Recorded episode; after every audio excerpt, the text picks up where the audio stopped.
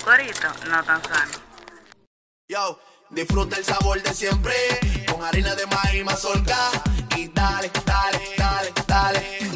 La vuelta al plato. Cocina arepa, también empanada. Juega con tus hijos, ríe con tus panas. Disfruta en familia, una cocinada. Tu mesa, la silla nunca tan contada. Disfruta el sabor de siempre con harina de maíz mazorca y dale, dale, dale, dale. La vuelta al plato. Siempre felices, siempre contento. Dale la vuelta a todo momento. Cocina algo rico, algún invento. Este es tu día, yo lo que siento. Tu harina de maíz mazorca de siempre, ahora con nueva imagen. Para cosechar lanzadores hay que sembrar disciplina. Para cosechar jonroneros hay que sembrar honestidad. Para cosechar grandes ligas hay que sembrar valores. Porque los grandes ligas no crecen en el monte, se cultivan. Así como el mejor arroz. Arroz La Garza. Patrocinadores de nuestros próximos grandes ligas. Ahora vamos a hidratarnos con agua cristal en su nueva presentación de Tetra Pak. Agua cristal, menos plástico, más vida. Comparte, recuerda darnos tu like y activar la campanita para notificaciones. Tú te pasas el año dando. Muy duro, muy duro. No, es que salimos de una pandemia. La- lo de la pandemia fue, fue un, un- una renovación importantísima en términos musicales y creativos. Sí, pero te voy a decir algo muy clave. Para el mundo, el arte iba a ser el último acápite en entrar en acción. Sí. Que no era supuestamente necesario.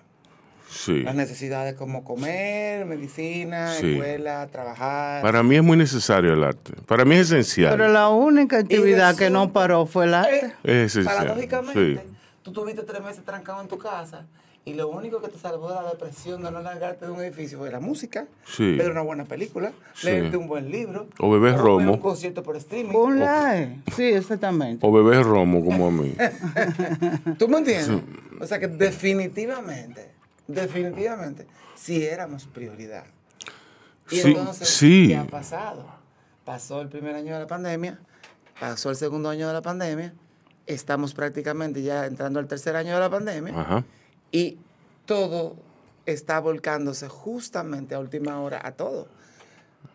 La gente ha dejado todas las actividades para el final y ahora no hay, no hay tiempo, no hay, No hay tiempo. Sí, pero es, por, por- es pre- es precisamente el punto que yo iba a decir, que yo te iba, que yo te iba a estresar. Eh, hay una energía acumulada. Hay una energía acumulada creativamente. Es una teoría, esa teoría no es mía.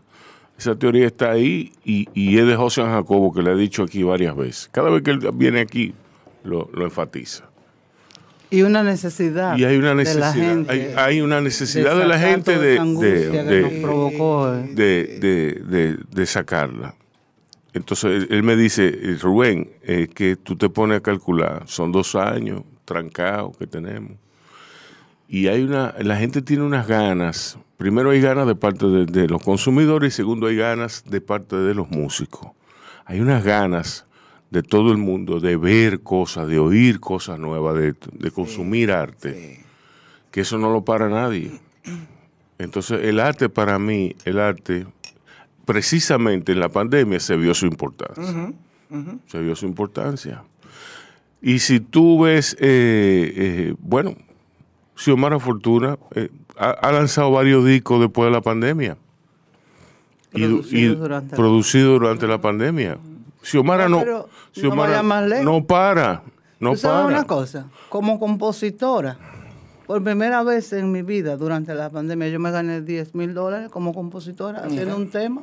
Exacto, Hice un tema de COVID. exacto. Quédate en casa, que Sí, sé yo, un sí. tema que yo hice. Sí. 10 mil dólares yo me gané. Por primera vez en mi vida como compositora. ¿Y, y a ti cómo te fue? la No pandemia? demasiado, o sea, es triste Sí. que usemos este, e- e- este momento para uno decir que se está beneficiando de algunas cosas, porque realmente No. hay un dolor, hay una pena, Sí. hay, hay una Por situación... Todo lo que murieron y todo lo que pasaron trabajo, te- te- te- Definitivamente, definitivamente. Es muy triste, es muy, Sí. triste y muy penoso. Sí. Y eso hay que tenerlo como, como, como Presente. una petición especial de que no vuelva a pasar. Pero mm, nosotros lo que hicimos fue nadar no en contra de la corriente, sino a favor de la corriente. Y creo que eso nos hizo... U- Ustedes se fueron con el golpe. Exactamente. Se fueron nos con- hizo crecer un poco más, nos hizo revisar lo que hacemos, la prioridad de la que lo que hacemos y obviamente aventajarnos de eso. Yo est- estoy viviendo una de las etapas más eh, Prolíficas. de mi vida artística y como ser humano también. De, de repente mis días se convirtieron en, en, en un horario que, que- que ni Sí. siquiera los puedo defender. Sí. Comenzando por los tapones. Sí, sí. Y, y de repente tú tuviste la oportunidad de poder hacer muchas reuniones y muchas actividades haciéndolo por Zoom y streaming y todas las cosas, pero ya la gente quiere el contacto, la cita, las reuniones, las entrevistas en vivo y ya tú te habías organizado. Sí. para, y preparado para que eso se quedara por lo menos un tiempo más así. Y volver a las calles pues, ha sido un poco caótico. Dicho esto, dicho esto, les decimos al público que esto es Baos Radio y que tenemos a Fran Seara y a Xiomara Fortuna, quienes nos vienen a hablar largo y tendido sobre música y en el caso de Xiomara nos va a anunciar el lanzamiento de su último disco. En el caso de Fran nos viene a decir cuáles serán sus últimas actividades. Xiomara, tú, tú estás activa, estás picando, te está Sí. yendo bien. No, no estoy picando. No estás picando. Estoy produciendo. Ah, Son bueno. dos cosas distintas. Estamos produciendo. Cuéntame de este disco. Tú anuncias, tú dijiste que tú ibas a lanzar este disco ahora. Sí, porque yo comencé a hacer esos dos, esas dos producciones juntas Mm. durante la pandemia. Entonces yo busqué a Rafa Payán y a Isaac Hernández, dos guitarristas, para ver cuál lo hacía primero. Y resultó que los dos se metieron para este año. Yo quería sacar primero esta que tú ves y luego entre Luna y Bavia. Ok. Pero a- ataqué más a, a Isaac, que vive cerca de casa. Y, y no estaba viajando porque Rafa asunto tocaba por cercanía, fuera con sí. un grupo de por allá. Entonces terminamos entre Luna y Barba, lo presentamos en agosto y Rafa me entregó el trabajo justamente los días ahí que ya estábamos anunciando entre Sí. Luna y las cosas no hay que calentarlas, hay que, no hay que enfriarlas. ¿Cuáles que son las peculiaridades de este, de este Bueno, disco? esta, después de, de escuchar Entre Luna y Bavia, que es una propuesta, como tú viste, muy futurista en el sentido de los elementos que utilizamos, las sonoridades y las fusiones electrónicas y eso, y lo- la- incluyendo las sonoridades que, que Isaac en las guitarras. Ahora es como tener un pie en, en, el, en la época mía, digamos. Eh, yo me fui por lo acústico esta vez y hay muchas guitarras en esta producción. Es como un son, esta producción es una Mm. Sí. propuesta de un son, pero yo no utilicé los elementos que identifican el son.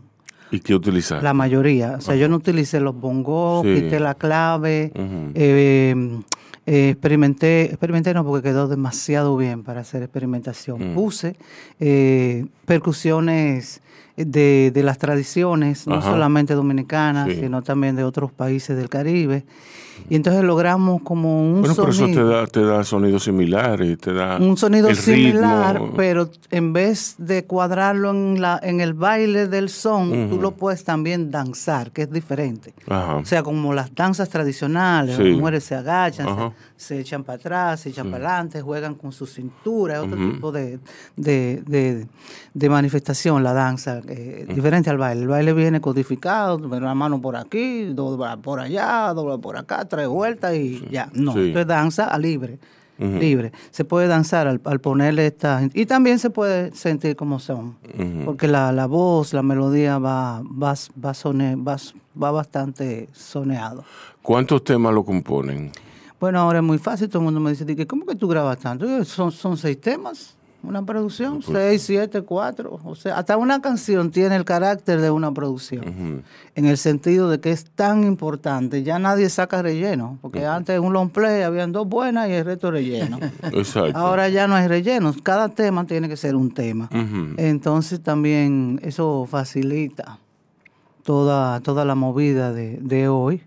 Y, y hicimos ese, esa cosa y esa producción y realmente yo estoy muy contenta porque como que recoge todo mi sentir de lo que ha sido mi carrera. en términos Es como de una vuelta, es como una vuelta a tus raíces. Oye, oye lo que yo digo, oye que Toyo, yo acabo de decir.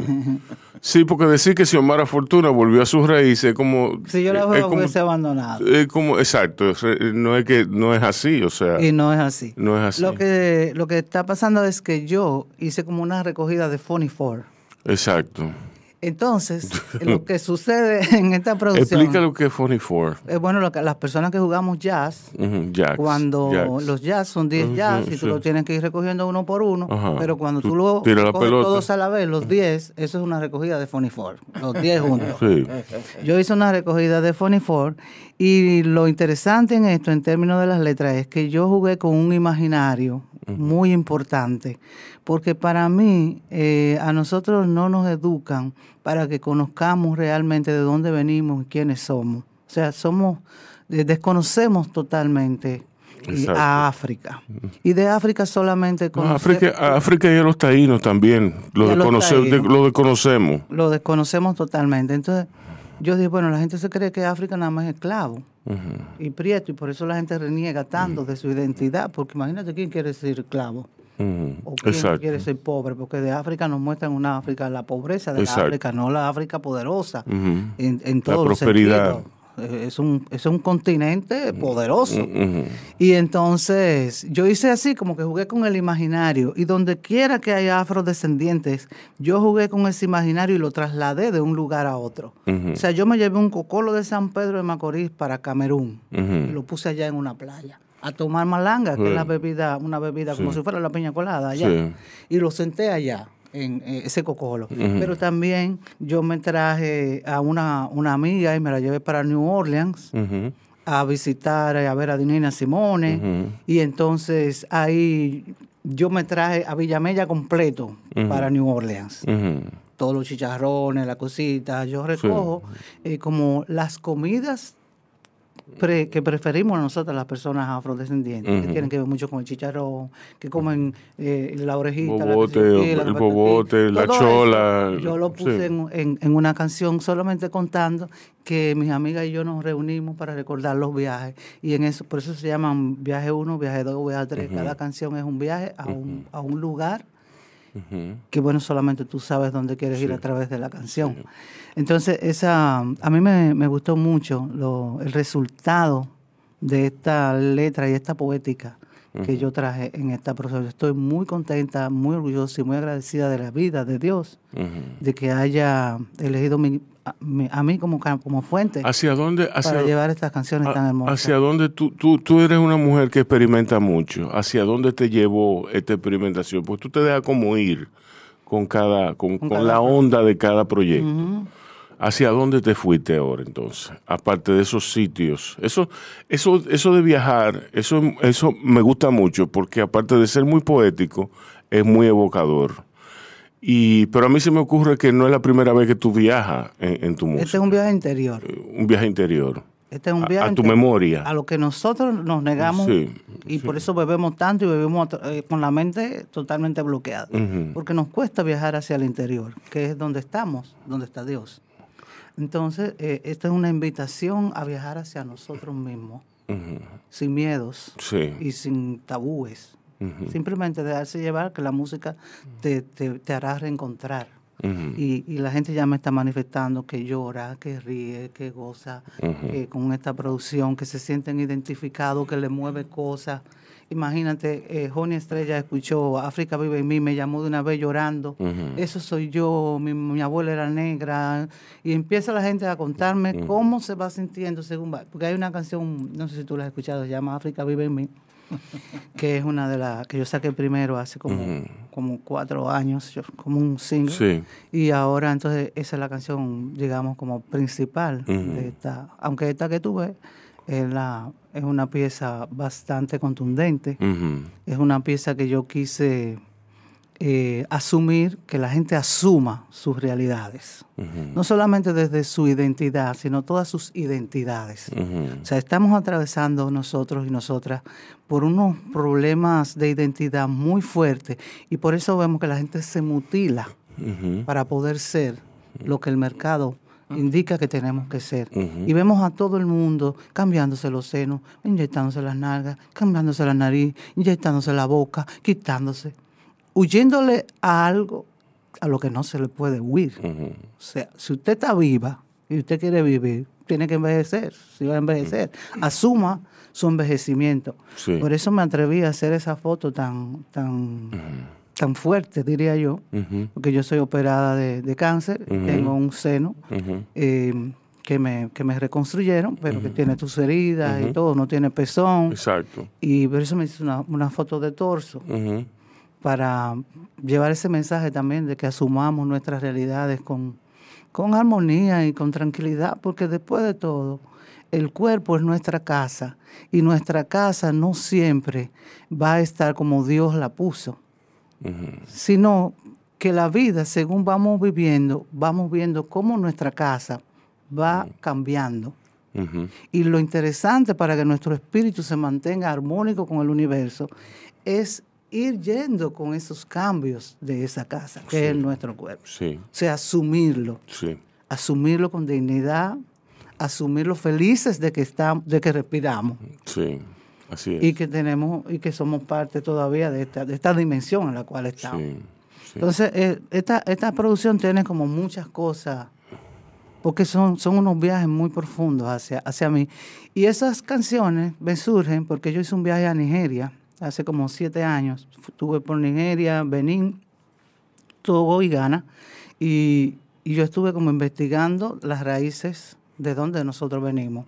Y allá entonces yo pude ver manifestaciones como se, se producen aquí, pude ver carnavales, pude ver ceremonias, pude ver los reyes, pude ver toda esa, Hacer el cruce. hacer ese cruce. Yo fui por, el, por los caminos por donde trajeron a los esclavos en la ruta de Benín. Yo la hice igualito como lo hicieron los esclavos, la caminé, son como tres kilómetros hacia el mar y estuve allá de frente al Océano Atlántico, hacia acá. Y tuve muchas sensaciones cuando viví eso y para mí fue muy importante. De hecho, el viaje que yo digo quiero ir a Camerún es justamente porque quiero cruzar las fronteras para ir a Huida, que es la ciudad de donde partían Los nuestros esclavos. ancestros. Sí, nuestros ancestros. Tú debes hablarte con Clarisa Albrecht, que ella es de ahí. Ya, yo quiero ir a Camerún Van tu porque mamá. yo cuando fui a París la primera vez en el 90, yo fui a la- las pulgas de Clignancourt y compré unas sandalias tipo Gandhi, eso de, de cuero, que nosotros usábamos en nuestra época Sí. con nuestra cartera de cuero. Sí. Y lo primero que me compré allá fue eso. Y entonces cuando vi abajo decía hecho en Camerún. Y yo sentí, yo dije, pero yo vengo de ahí, de Camerún. Yo nunca había escuchado esa palabra, ese nombre. Y, y ahí yo dije, yo soy de Camerún. Y empecé a investigar sobre Camerún y una gran parte de, de nuestros ancestros venían de- desde Camerún. Entonces, eso la canción Quiero ir de visita a Camerún y esa cosa. Y, y narra entonces un poquito de esa África que nosotros desconocemos. Qué bien. Franceara, Eso yo. tú estás picando también. chiquitico. Tú estás picando Él también. está picando. Sí, mariposa de acero, está tirando, está, está bien, está fuerte. La van a poner otra vez. Sí. Qué bien, ¿eh? Sí, sí. Mira, muy contento. Primero, por la reacción de las personas que han salido del musical. Sí. Creo que mm, la idea de Wadi y Pablo García de hacer este musical recreando la verdad con punto y coma, Sí. porque se basaron justamente en los libros de la familia, tanto de Doña Dedé como de las cartas de Minerva y de Manolo, Sí. eh, respetando justamente la historia de los verdaderos héroes y heroínas de la época. Porque si te fijas, lo- los Es trabajos... una película, es una película. respetando los trabajos anteriores de películas y de miniseries y de, y de la vida que se había tratado de enfocar. Había mucha ficción, eh, quizás solicitada por los productores y por los directores de...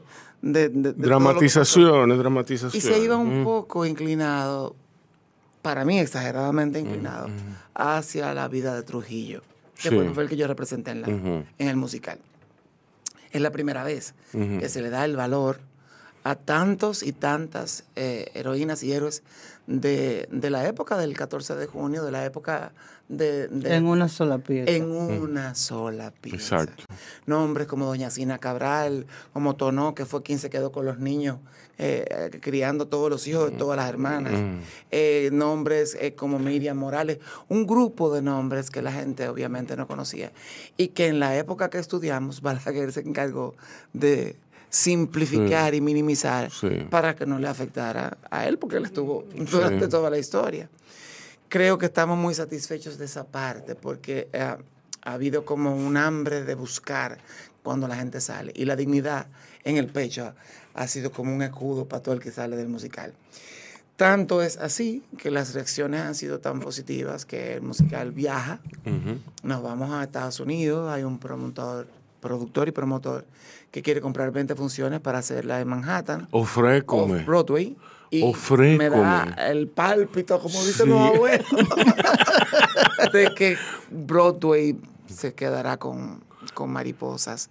Eh, viajes a, a Boston, a Orlando, a Miami, Puerto Rico, a España. Sí. Son parte de la familia. Mirabal se ha unido a todo esto, Sí. lo que nos hace sentir también muy complacidos, muy orgullosos, porque ellos están felices con el resultado, muy felices con el resultado. Yo creo que mencioné al principio que en este momento era tan necesario porque estamos viviendo una época tan extraña de resultados por situaciones eh, sociológicas, económicas, políticas, que hacía falta Íntimas. hablarle a la gente con la verdad en un idioma muy llano, con la música que está oyendo la juventud, para demostrar que el problema no es el género, sino la lírica del resultado de lo que se está logrando. Y oír a una niña de nueve años decirle a su papá saliendo del musical, papi, que yo voy a hacer por mi país, es uno de los mejores premios y de los mejores aplausos que ha recibido Mariposa de Acero. Óyeme, y eso de Broadway, eh, para eso se debe a Wadis, sin duda. Sí, bueno, la, Pero- la- la sí, porque- noticia corrió. Ajá. La noticia corrió. Hay unos promotores, le escribieron tres promotores distintos que lo querían llevar, perdón, a Nueva York. Eh, te digo lo de Off-Broadway porque todo tiene que pasar por un colador antes de entrar Sí, a lo que tiene que ser Broadway. Pero a mí me da la impresión, por los comentarios de las personas que han venido, eh, y de los mismos pro- promotores que están interesados eh, de que algo va a pasar, de que algo va a pasar. Óyeme, yo sí me alegro. Qué bueno. Yo sí me alegro. Qué, qué bueno por Wadis, qué bueno por ustedes que, que- que tengan ese éxito. Y bueno por el público, porque el público es el gran beneficiado. Sí, sí. Y contra de que repitan, que digan las cosas, que lo tiren para adelante, que pongan la bola a rodar. Mira, no se había vuelto a hacer por el asunto de que no hay lugar donde hacerlo. Nos volvemos a Santiago, ahora el 25 de noviembre, por el Día Internacional de la No Violencia contra la Mujer, a propósito de las Mirabal. Exacto. a celebrar ese día haciendo una función. El gobierno está comprando la función Mm. eh, para, para hacer una celebración formal del día. Hay unos actos también con la familia, en Salcedo.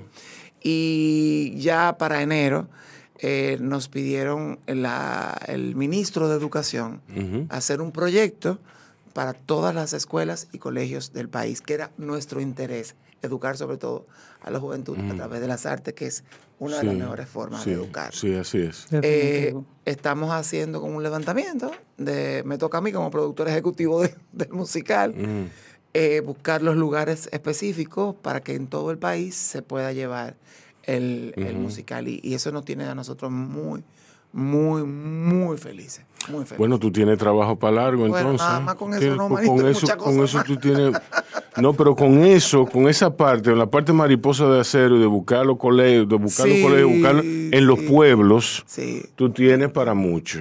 Ahora, ¿qué hay en, en el plano musical? ¿Qué hay de Fran Seara en el plano musical? Mira, Fran, pero tú estás, tú estás joven, tú estás... Es tú- que me pongo Nini Cáfaro 500 Sí, pues sí. Yo te iba a mencionar Nini. en pastilla y en crema. Sí. Ay, Dios mío. Sí, Si me oye. Sí, sí, sí. sí. Pero sabe que lo quiero. sí. Mira, al igual que Xiomara, creo que aprovechamos una época difícil, pero que mm, somos personas que no nos acostamos en la cama a tirarnos y a ver televisión porque sí. Sí. Y como yo creo en un Dios que Eso tiene, su- tiene su utilidad también. claro. Tiene su utilidad. yo Hay veces que hay que Dios hacerlo. que tiene sus momentos, que todo es un, un orden divino que pasa. Eh, vengo haciendo también la producción nueva. Eh, iba a estrenarla este año. Decidimos hacerlo ya para el año que viene, para hacerlo con un espectáculo, justamente por todo el evento que está pasando de Mariposa y otras cositas. Tengo una sociedad con Raúl Camilo que hacemos arte corporativo y es una de las cosas que más tiempo me roba. El arte corporativo para nosotros es el arte que se hace en- dentro de las empresas para y pro las empresas, con su empleomanía. Mi frase de batalla, por ejemplo, es que para que una empresa funcione, es tan importante el presidente como el que la limpia. Si no, no sí. funciona. Sí. Cuando tú haces eh, resaltas el valor de cada una de las personas que trabajan en una empresa con los valores de la empresa, haciéndolo un musical, temas, premiaciones, fiestas, incluyendo a los empleados. El resultado es maravilloso. Y la empresa tiene un crecimiento de rendimiento porque el, el- el empleado se apropia. Ya yo voy a mi segunda casa, ya no voy a ponchar tarjeta. Entonces tenemos varios clientes fijos. eh, es algo que se hace muy internamente, por lo que no se publica, no se, no se, no se lleva al público, cosa que nos favorece por otro lado para tener otro tipo de movimientos. Pero en cuanto allá al, al disco, eh, justamente por la pandemia, eh, tengo una negociación con una empresa, que es la primera canción que sale, que se llama El Saborcito de tu Amor. Ajá. Y todo está basado, me estaba riendo mucho porque como Xiomara va, va cogiendo cosas de Sí. todo lo que va pasando en su vida.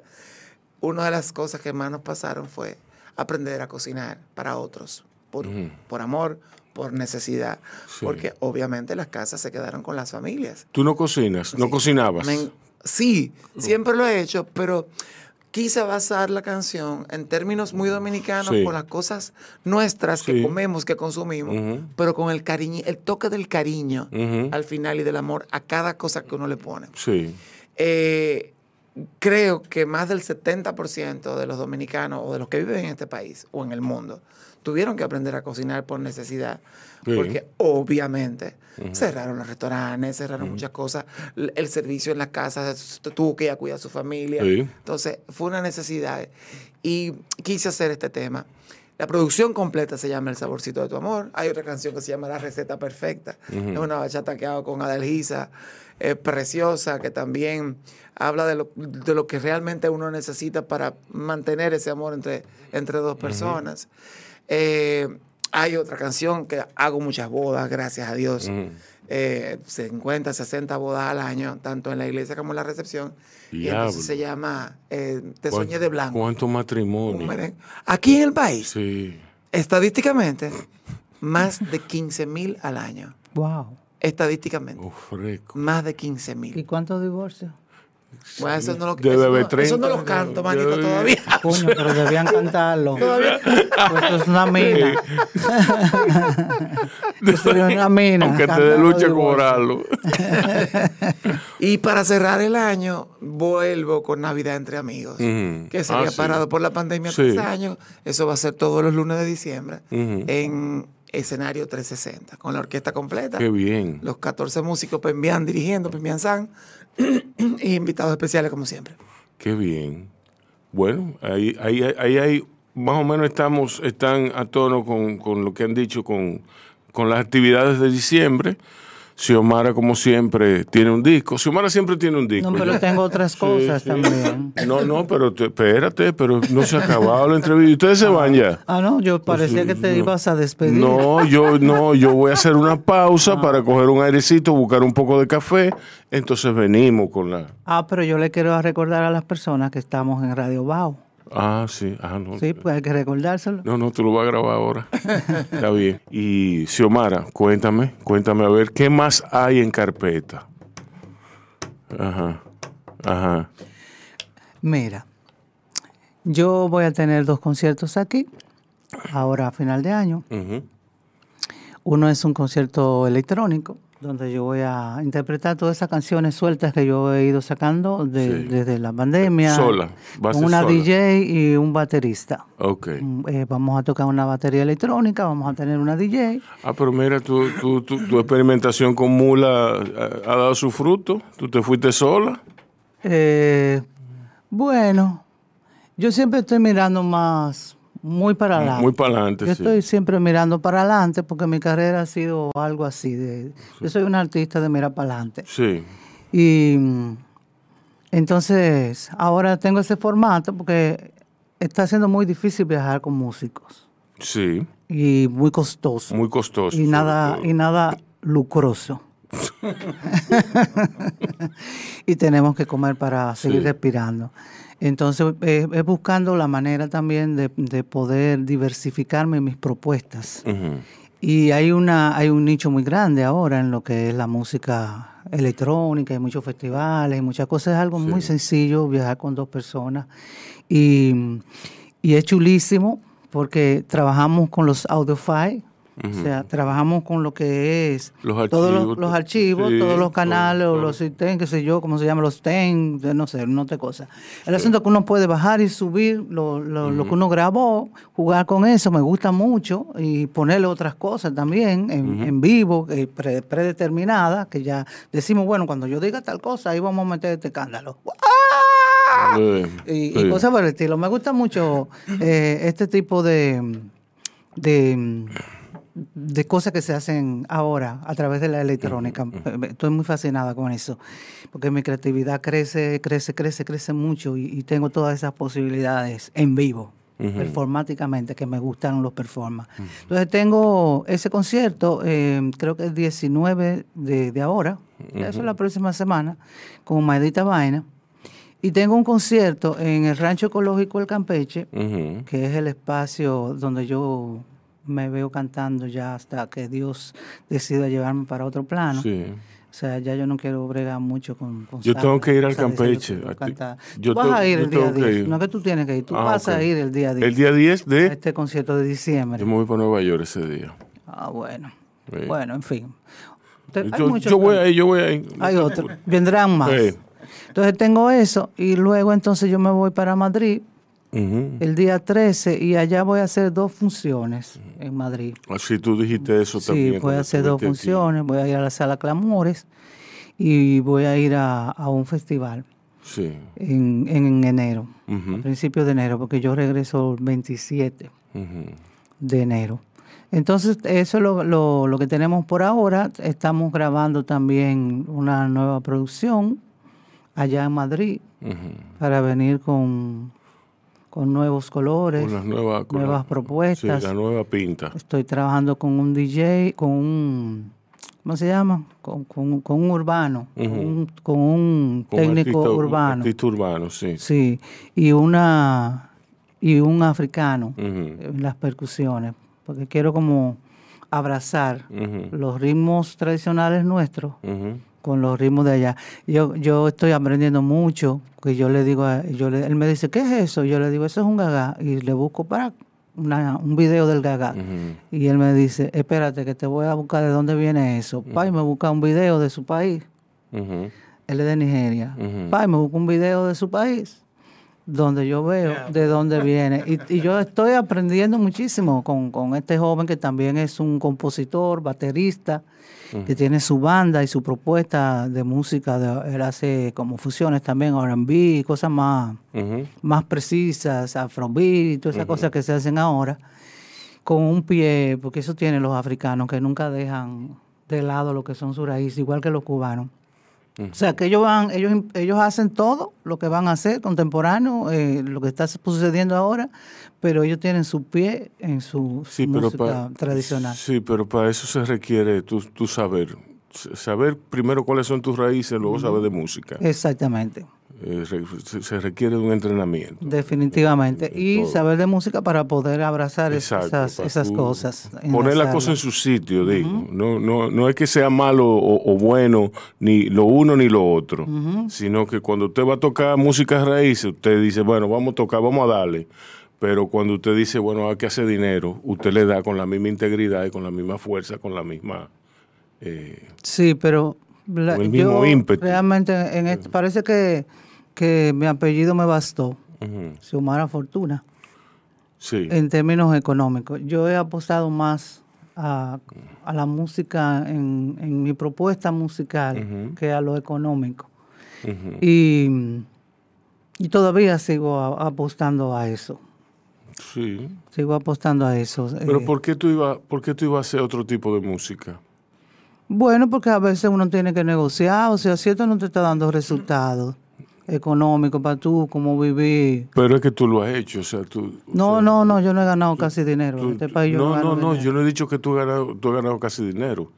A lo que me refiero es a que tú, dentro de lo que es tu propuesta musical original, lo que es Xiomara Fortuna, tú has experimentado con otro género también y con otras cosas, siempre manteniendo la línea eh, muy íntegra de la música raíz. Lo que pasa es que hay un lenguaje. La música popular tiene un lenguaje que si tú te sales de él, deja de ser popular.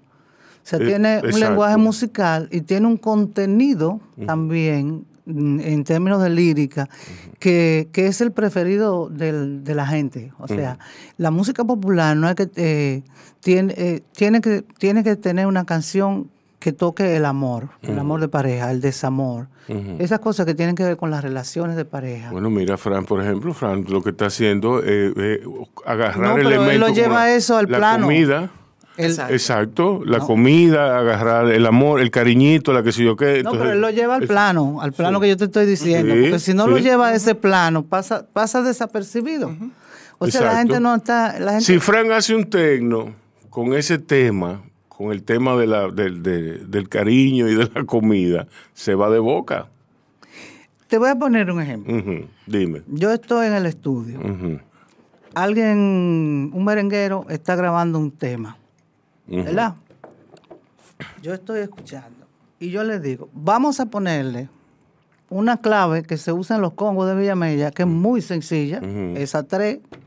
Vamos a ponerle esa clave y eso te va a abrir para el Caribe.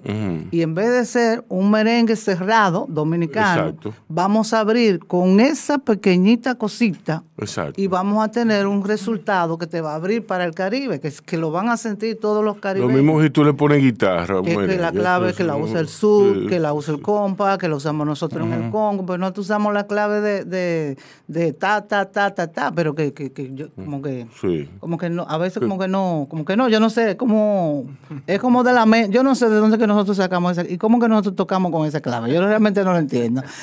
Pero tenemos una clave que es común a todas la- las expresiones musicales del Caribe, que es la clave del Congo. Ujú. Entonces, con eso, yo le digo que le ponga esa clavecita y que eso lo va a abrir. O cuando tú le pones taca, tac, un tac, un tac, un taqui, taqui, tac, un taqui, que es una clave de calixto pues, Sí. y esa cosa, pero que cabe perfectamente en, en nuestra música. Eso para abrirnos y, y conectarnos con, con, otras, ra- con otras raíces y con, con lo que está pasando en, el mundo. Entonces me dice de que no, no le voy a poner eso porque eso va a ser comercial. Sí, pero que. Entonces. ¿por qué va a dejar de ser comercial? Claro. ¿Qué es comercial y qué no es comercial? ¿Qué se vende y qué no Yo se creo que el Tiene que artista- ver mucho con la... Tú Eh, que, que, que, El que artista, navegas. el artista no puede estar consciente de eso. No puede ocuparse Ah, de pero eso. el artista está consciente. Yo lo sí. que entiendo es que tú tienes tu proyecto y tú tienes tu estilo. y, y pongo de ejemplo Mariposa de Acero. Para mucha gente, cuando hablábamos de Mariposa de Acero, el temor era llevar la música urbana, lo que está oyendo la juventud, al plano educativo, al plano arte, con, con otro sentimiento, con, otro, con una realidad que creo que muy astutamente Wadis y Pablo eh, lo pensaron así. Es que Wadi es de ahí. Mm. Pero, ¿qué pasa? El aporte musical para la gente que sigue, por lo menos en este país, los musicales, no iba de acuerdo a lo que normalmente está pasando. Ni las letras tampoco. Ni las letras tampoco. Entonces se crea un estilo y se hace una fusión. ¿Dónde? Dramáticamente se cuenta una historia que tú viviste o que tus papás vivieron y que tú te la sabes, por ende te voy a tocar la fibra. Y de repente te, te toco por tus oídos algo nuevo a lo que tú estás o- o- eh, eh, Acostumbrado- acostumbrado a escuchar, a escuchar con mala palabra, con cosas Sí, feas, sí. que tú lo rechazas. La fórmula es ganar, ganar. La Entonces, fórmula da, de da- repente te, te toca un poquito y tú dices, no, pero no me suena tan mal. Sí. Y es lo mismo con decencia, con, con un mensaje positivo, con dignidad, con respeto. Entonces, ya ahí tu fusión de lo que lograste hacer tuvo un cometido y tuvo un resultado muy positivo. Llegamos a todas las generaciones, a los abuelitos de 80, 90 años y a los niños. Que Sí, pero fíjate tú, perdón que te interrumpa. Dentro del contexto del musical, son muchos elementos los que tocan la fibra de, la- de las personas que van, no es solamente la música.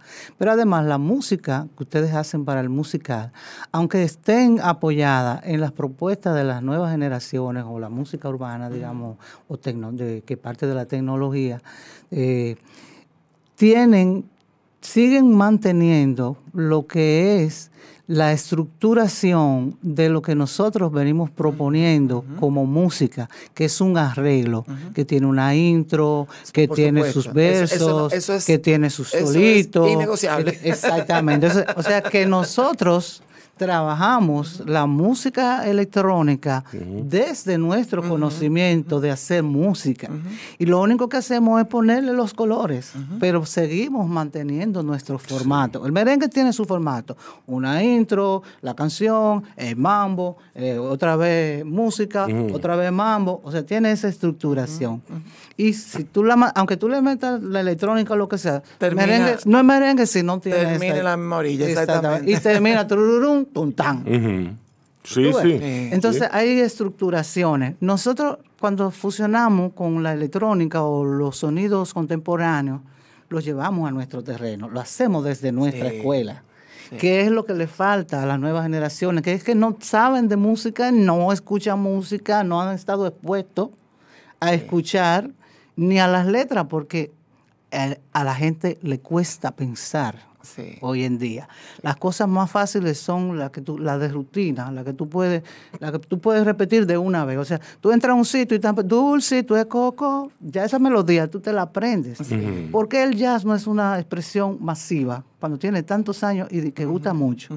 No es masiva porque hay que tener más que el corazón para sentirlo, hay que tener conocimiento para poder apreciar lo que es. Ah, Y en base a eso, la gente lo que le da seguimiento, lo que puede aprender, sí, lo que puede perseguir. Exacto. Melodías que puedan perseguir. Y el jazz es muy difícil. de Muy difícil, pero ¿y cómo tú Tienes vas- que ser músico o gustarte mucho el estilo de. de- de- Pero ¿y de- cómo la gente.? Pero eso es mundial, ¿eh? Sí, eso no es mundial, es eso es mundial. entero.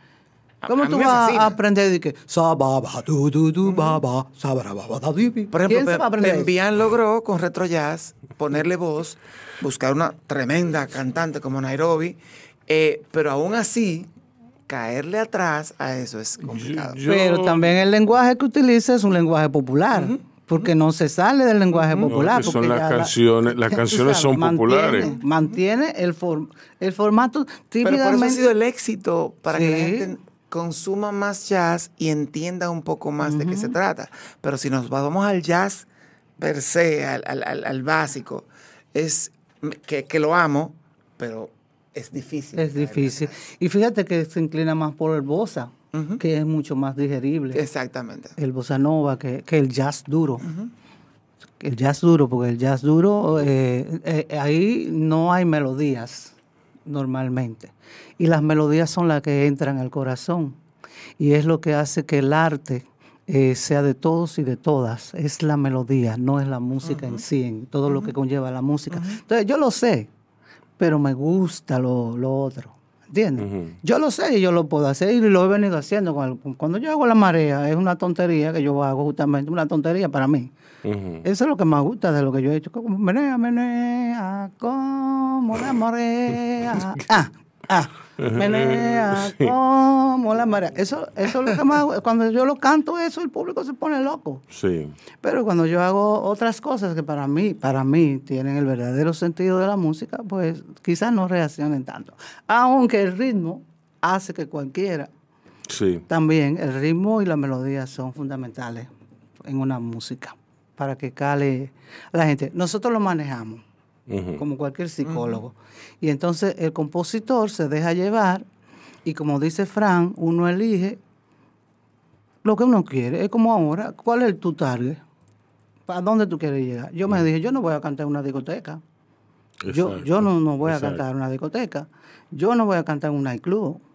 Yo no voy a cantar allí. O sea, yo no quiero, yo no quiero hacer bachata porque yo no puedo cantar en esos lugares No estaba preparada, porque para eso también, el yo no sé manejar públicos, grandes públicos, yo no sé manejarlo, en ese sentido de que la gente está tomando y hablando y yo cantando, porque yo soy una artista performática.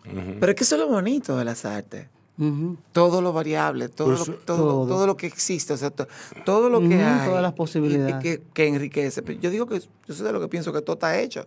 Uno lo que tiene que coger de aquí y Ujú, agarrar de coger de allá. ¿Entiendes? Pero al Sí. final, es cada quien tiene su marca y su estilo. Y de repente, lo que expone gusta tanto justamente por lo variable. Tú fuiste, a ti te tocó vivir un momento en que no había gente, casi, casi varones, que pudieran cantar y, y actuar al mismo tiempo. Entonces tú te convertiste en el poster boy, por así decirlo. Ya tú sabes la responsabilidad Antes- antes de Memo. y la dificultad. Sí, antes, sí, porque a ti te tocó desde la, desde, bueno, yo no diría desde cuando Nurin Sanjay, pero desde el final, desde finales de la carrera de Nurin, más o menos. Los 90 Ujú. fueron una época que marcaron mi vida porque fue cuando yo, yo empecé. que Empecé con el rock, con Empathy. Sí, Eh, duró un año porque se había ido Junior Rodríguez, que era Sí. el cantante de, de la banda, sí, a hacer merengue. sí. Y entonces yo me quedé un año con el grupo.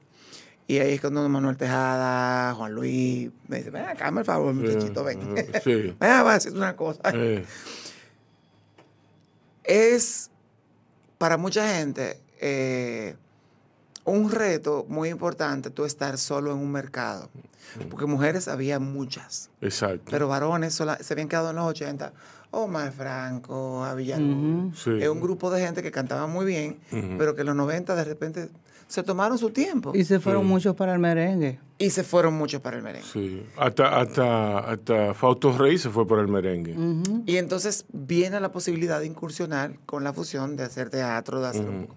Pero cuando yo nací, el cantante era cantante, el teatrista era teatrista, y el bailarín era bailarín. Exacto. Sí. Entonces, no es... Cuando en realidad tienen un entrenamiento muy similar, pero todos. por supuesto, y Exacto. es enriquecedor. Sí. Yo siempre he dicho, yo no soy eh, eh, actor profesional.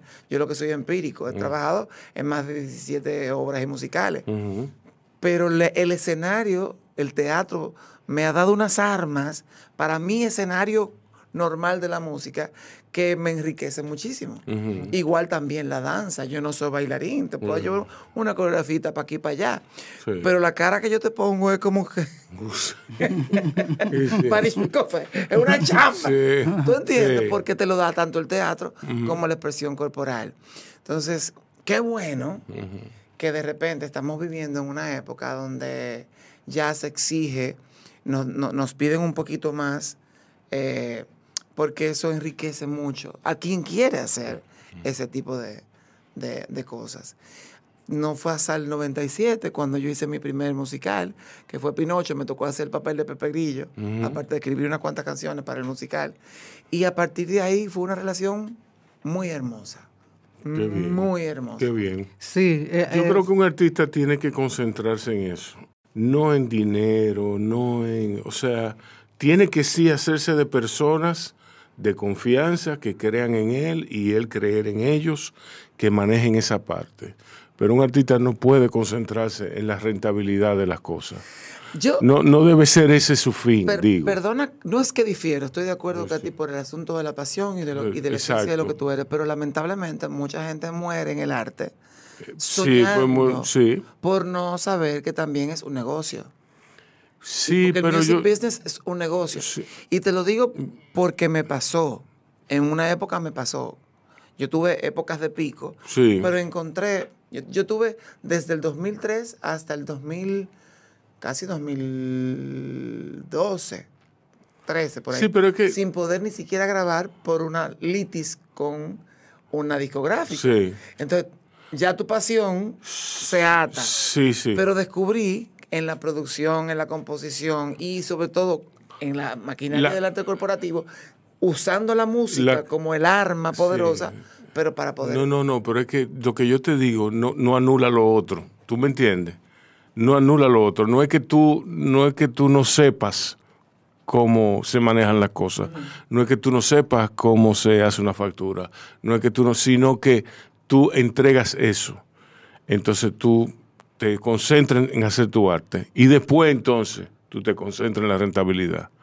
¿Tú me entiendes? Te, te doy toda la razón Sí. en ese aspecto, Sí. como te dije al principio. Pero es que aquí tenemos que hacerlo todo. Eh, ya, Es- es- a el es que dominicano piensa Aquí que es- tiene que hacer nosotros todo. tenemos que aprenderlo todo y el hacerlo todo. desconocimiento es la peor... Exacto. No, no, no, no. El, el desconocimiento, el desconocimiento luego de, luego de creerse que uno lo sabe todo y no saber nada, que, que es el peor panorama que tú te puedes imaginar y es el, do- es el panorama reinante aquí. ¿Tú me entiendes? En muchos artistas. Ya. Sí, pero la generación nuestra, nosotros venimos de una generación realmente bastante sólida, en, en el Sí. sentido de que nosotros no improvisamos, en- nosotros tuvimos maestros y maestras, todos fuimos a, es- a escuela aunque fuera dos días, Exactamente. y todos eh, aprendimos, eh, aunque fuera a, chocar, a- a- tropezándonos. Pero esa es la mejor forma de aprender. Porque es que aquí no hay plataformas todavía para, para que el artista pueda. Pero mira la paradoja, ahí tiene un punto claro, no hay plataforma, pero vienen la cantidad de personas de otros países a buscar material aquí, Exacto. arreglistas, composiciones, eh, directores, eh, eh, estudios de grabación, y tú dices, pero ven acá, lo que estamos exportando, obviamente, de alguna forma, está causando un revuelo. Exacto. La República Dominicana, desde hace muchos años, es uno de los centros para los productores y promotores mirar qué hay. Señores, aquí no pasa un país sin que vengan no sé cuántos artistas a, a- a los- a nuestros escenarios. ¿Cuántos países en el mundo, en el mundo, de una adquisición poderosa pueden darse ese lujo? Algo pasa. Algo pasa. Sí. Xiomara tiene toda la razón. Algo pasa aquí. Somos nosotros los que no nos damos cuenta. Pero algo pasa. sí. Algo pasa y realmente lo que nos pasa, aquí hay un talento eh, inagotable realmente. El dominicano, la dominicana, somos personas sumamente creativas. Fíjate que cuando pasa algo trágico, aún así la gente busca una manera de convertir eso en algo. En algo que nos alivie la angustia, el dolor, lo que sea, la tristeza. ¿Tú estoy te acuerdas cuando la escasez de gasolina, se estoy hablando de miles de años Sí. atrás, que las filas, tú estabas y te llevaba el pote de romo, el parche, el cosa dominó. Yo estoy, espera- yo estoy esperando la canción de la inundación Bueno, eso viene y pronto. de, de que el río creció y de que No, todo no, eso. ¿tú no, eso ya están los, Sí. los- eso están los urbanos ya hace rato inventando sus su cosas. Sí. Pero nosotros, como, como siempre hablamos, eh, tenemos mucho talento y como dice Maridalia, cada uno es único. O sea, no hay dos Franceara, Ujú. no hay dos Juan Luis, no hay dos Xiomara, no hay dos Patricia, no hay dos... O sea, no hay, no hay, porque somos muy creativos realmente, somos muy creativos y tenemos un principio, sobre todo en nuestra generación, que es no repetirnos. Hay un principio que nosotros como que nos meten ahí, eh, que, que la singularidad es importante en el artista y nosotros no negociamos eso. Ninguno quiere parecerse a nadie. Yo soy la primera que cuando hago una canción, yo la canto así como bajito, delante de los músicos. No les digo que es nueva. O sea, ellos llegan para el ensayo y yo empiezo sola a cantar en un rincón con mi guitarra la canción. Si ellos me dicen de que eso se parece a Police, Digo, ¿dónde se parece a Police? Cuando tú haces "Ih, igualito a Police, digo, ok, gracias. Pa, le cambio esa armonía. Le pongo otro acorde, otra cosa y ya no se parece a Police. Porque no quiero parecerme a Police. O sea, eh, Pero que de eso se trata el arte. El arte es la eh, voz única que tú tienes para contemplar el mundo para- y para entenderte a ti mismo. Y todito Eh, nosotros respetamos eso. Eso, eso, eso es positivo y por eso es que hay singularidad en cada uno de los de los Y vivimos de la de los influencia. exponentes. Óyeme, somos un espejo de la influencia. Yo tuve la bendición de no solamente aprender a cantar profesionalmente con profesores, yo tuve también de la mano de, de productores que me enseñaron estilos.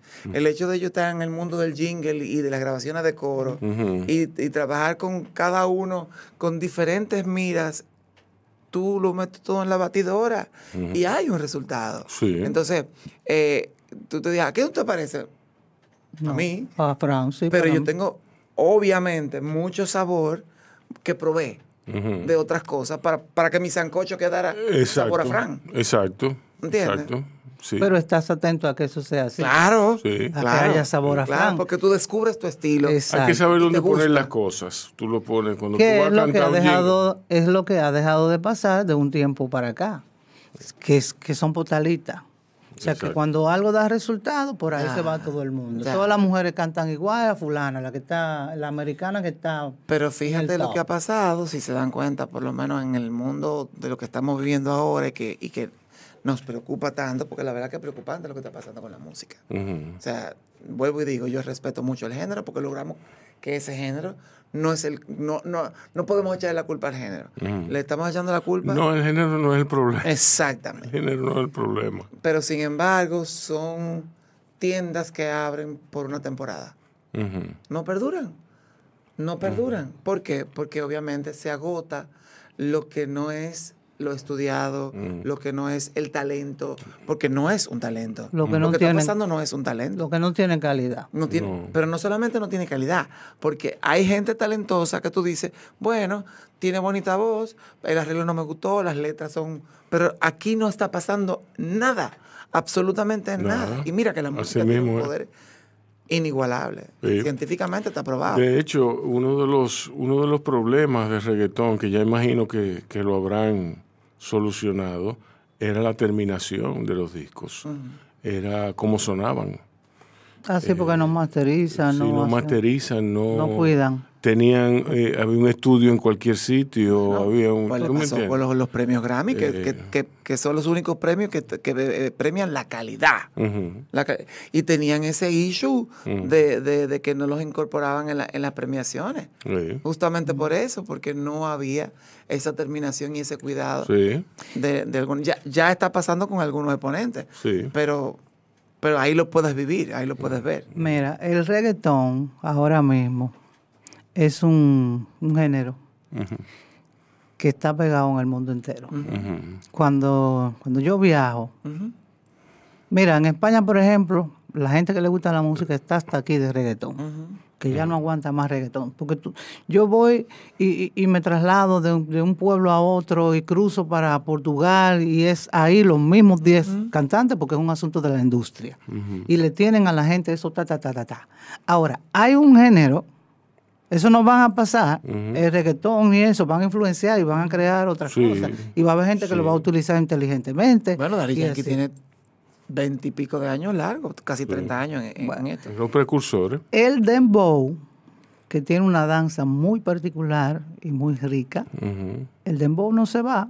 El dembow no se va. El dembow es otra cosa. pero es menos que el reggaetón en un sentido, Sí. porque eso es un bombo, eso es un bombo derecho Sí. y, y- y ya hay una repetición como un mantra de, de unas palabras que se cruzan una con otra. y ya. Entonces, yo me estoy dando cuenta, a mí me encanta. El dembow a mí me encanta. Sí. Más que el reggaetón, porque el reggaetón yo le quité una, una nota y yo no lo hago como es, yo lo, le quité una nota. En vez de hacer catinca, tum, catinca, tum, yo hago catinca, catinca y lo dejo arriba. Eh, Y, y no lo bajo. Y entonces ya logro como otra cosa que va más con el reggae realmente. Y logro como otro sonido más, más, más interesante para mí. Pero yo me estoy dando cuenta, lo mismo que me di cuenta de la bachata, que iba, que iba a, influenciar otras músicas en el mundo. Porque el merengue es algo muy elaborado y tiene unos, unos jaleos en los metales y la tambora y la güira Pero son es instrumentos. Hay que, hay que joderse. Es muy Caerle Hay que atrás joderse. a eso, sí, sí. es más difícil que a esa Sí. bachata, guitarra y cosas. Tú sabes, entonces el merengue, por ejemplo, los cubanos cuando tocan merengue tienen que buscar, o, o lo- hasta los mismos boricuas, tienen que buscar el tamborero, el guirero de aquí. Y esos jaleos de aquí, que incluso cuando yo los cuando yo los tengo en mi música, que toco con músicos, donde, donde yo, ahora yo voy a un sitio y yo busco un músico ahí y monto los músicos ahí donde yo voy. Y los músicos que, que van a tocar el saxofón, se lo pueden pegar una, dos, tres veces en ensayo, pero también no lo entienden los jaleos nuestros, no lo sienten don- donde nosotros lo sentimos. Ese- esa, esa vainita de nosotros sincopado Sí. es sumamente difícil. Es como decía Johnny Ventura, eso viene en la lata. Eso viene en la Eso radio. viene en la lata. Y eso es lo que hace entonces que, que no sea música que, que- que van a tocar así masivamente en otros lugares, otros artistas. Pueden coger algunos elementos, pero no van a hacer merengue como nosotros, ¿no? Aunque hay un merengue puertorriqueño, pero buscan músicos de aquí. Hay gente, tú sabes, siempre tienen que estar buscando los músicos aquí para poder hacer eh, esa cosa. Yo creo que, que estamos viviendo una transición en la música y, y social. Eh, cada pueblo tiene lo que se merece.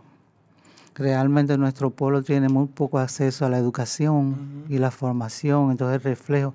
Hay gente con mucho talento, pero que no fue formada en nada. Por ejemplo, un niño que nació de una madre adolescente, que no tuvo oportunidades de nada, más que de andar solo en pantaloncillos rotos y sucios por una calle, en un barrio o en, o en un pueblo.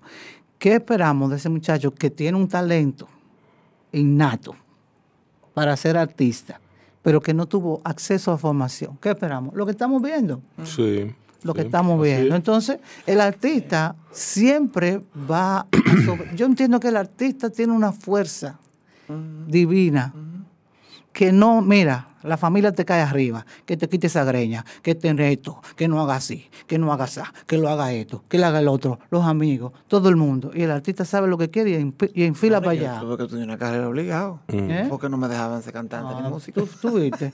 Es así, es así. El artista contra viento y marea siempre sobrevive. Y aún estos muchachos de hoy sobreviven. La única a eso. pena es que no es solamente la música en todo, la nueva generación, sobre todo lo que viene subiendo desde pequeño ahora, quiere lo inmediato, los resultados inmediatos. Y es que vemos que los valores obviamente no les importan.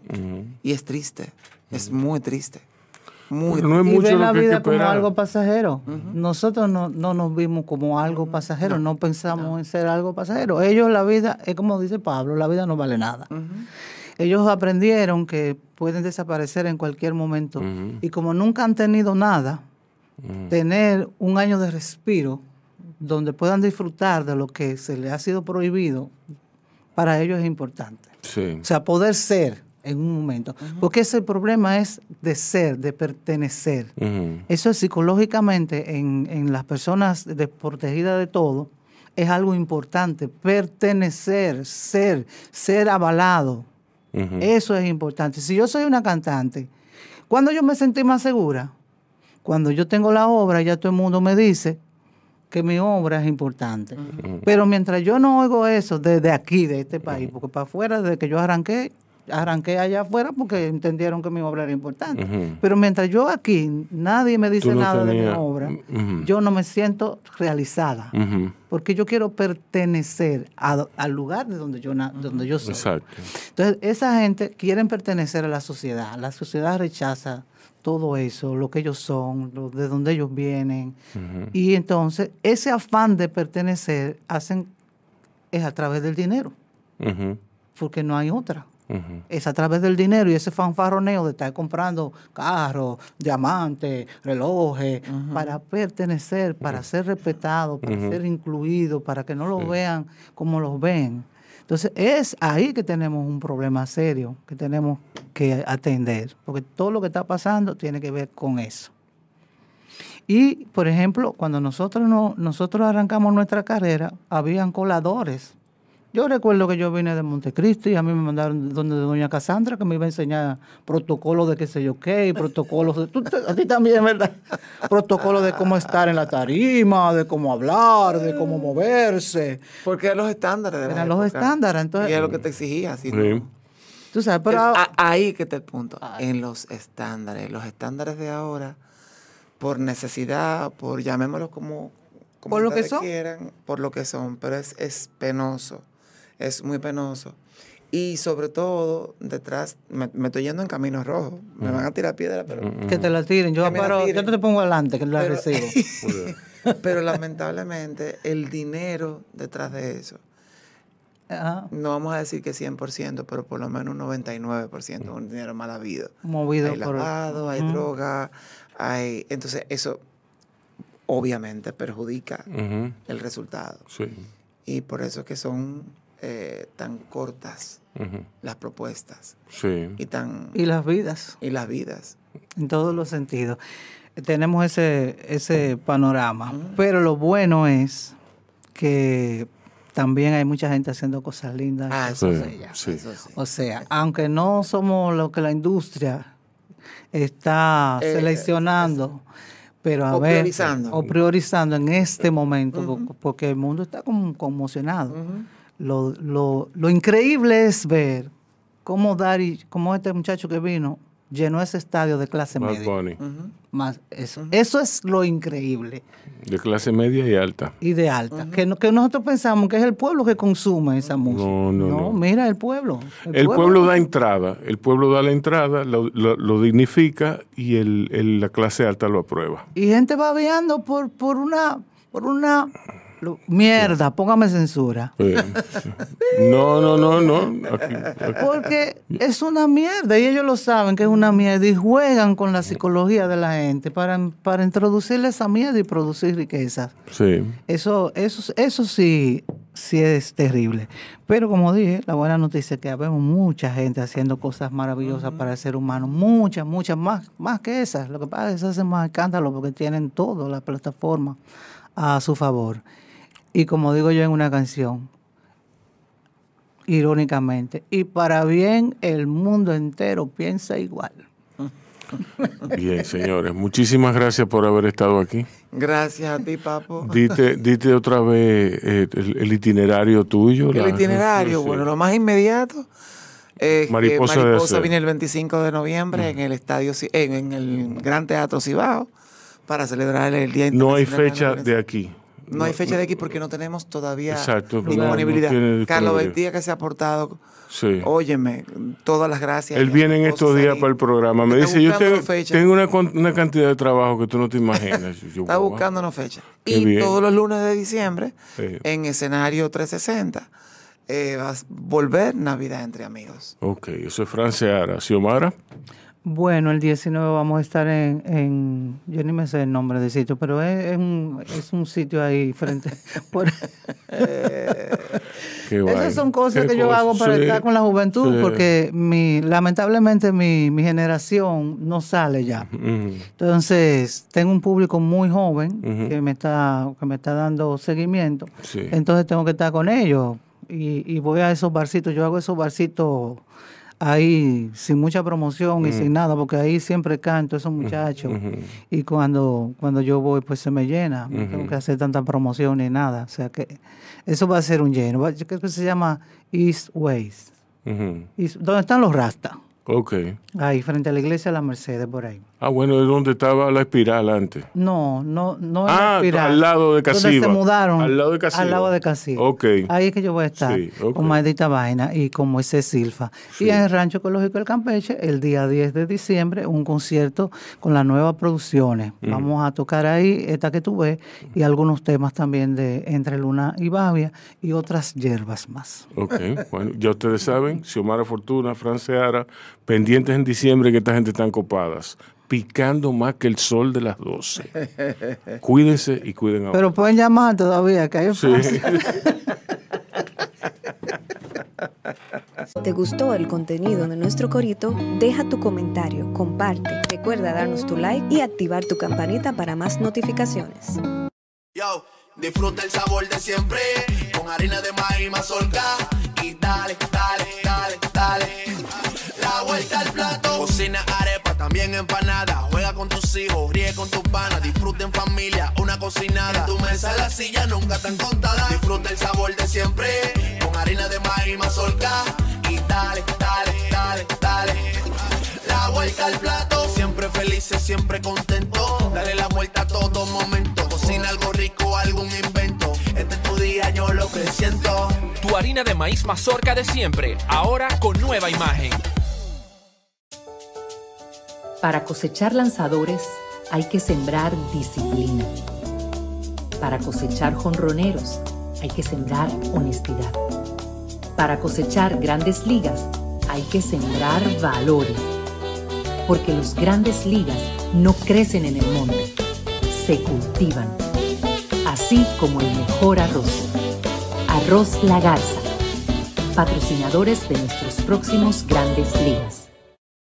Ahora vamos a hidratarnos con agua cristal en su nueva presentación de Tetra Pak. Agua cristal, menos plástico, más vida. Comparte, recuerda darnos tu like y activar la campanita para notificaciones.